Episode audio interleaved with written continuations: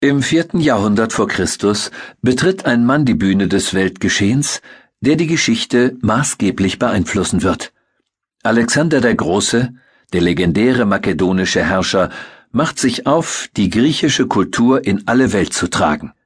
In den gesamten damals bereits bekannten Orient, von Ägypten über Mesopotamien und Persien bis hinein nach Indien. Im Mittelmeerraum ist unterdessen die römische Kultur auf dem Vormarsch. Sie macht auch vor den Siedlungsgebieten der Kelten in Mitteleuropa nicht Halt. Die Römer weiten ihr Reich, ausgehend von der italischen Halbinsel, immer weiter nach Norden aus. In den von ihnen eroberten keltischen Gebieten verschmelzen nach der Zeitenwende die keltische und die römische Kultur immer mehr. Doch wenden wir uns erst einmal dem legendären Herrscher Alexander dem Großen zu, um den sich schon zu seinen Lebzeiten zahlreiche Mythen ranken. Das Land, aus dem er stammt, Makedonien, ist lange Zeit ein unbedeutender Landstrich im Norden der griechischen Staatenwelt. Für viele, insbesondere für die Bürger Athens, sind die Makedonen unzivilisierte Barbaren mit einer unverständlichen Sprache und ohne städtische Kultur. Geradezu altertümlich muss die weitgehend landwirtschaftlich geprägte Region auf die Griechen gewirkt haben. Niemand kann sich vorstellen, dass aus diesem Landstrich der Mann kommen wird, der der griechischen Kultur die Tür zur antiken Welt öffnen und das Zeitalter des Hellenismus überhaupt erst begründen wird. Alexander der Große. Das Weltreich Alexanders. Geschichte eines Eroberers. Makedonisches Königreich um 350 vor Christus.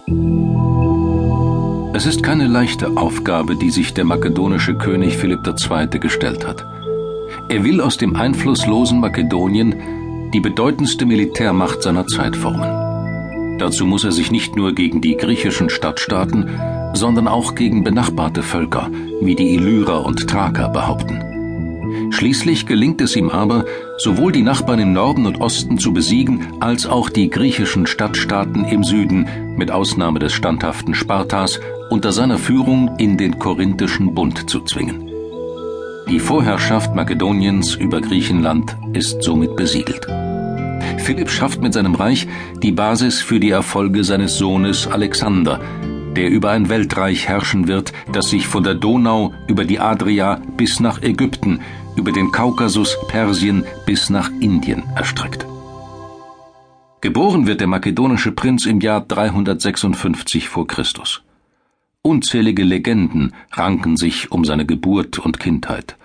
So weiß beispielsweise der griechische Schriftsteller Plutarch zu berichten, Alexanders Vater sei der Göttervater Zeus, und Alexanders Mutter Olympias habe vor ihrer Niederkunft geträumt, sie werde einen Löwen gebären so sagenhaft all dies auch klingen mag.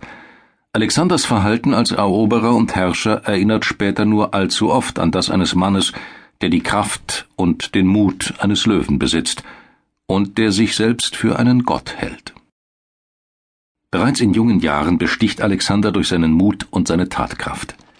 Philipp hat sich vorgenommen, einen unsagbar schönen und majestätischen Hengst mit Namen Bukephalos für das königliche Gestüt zu erwerben, doch keiner seiner Männer ist in der Lage, das ungestüme Pferd zu reiten. Alexander, gerade einmal 15 Jahre alt, steht neben seinem Vater und verfolgt gebannt den Kampf der besten Reiter mit Bukephalos.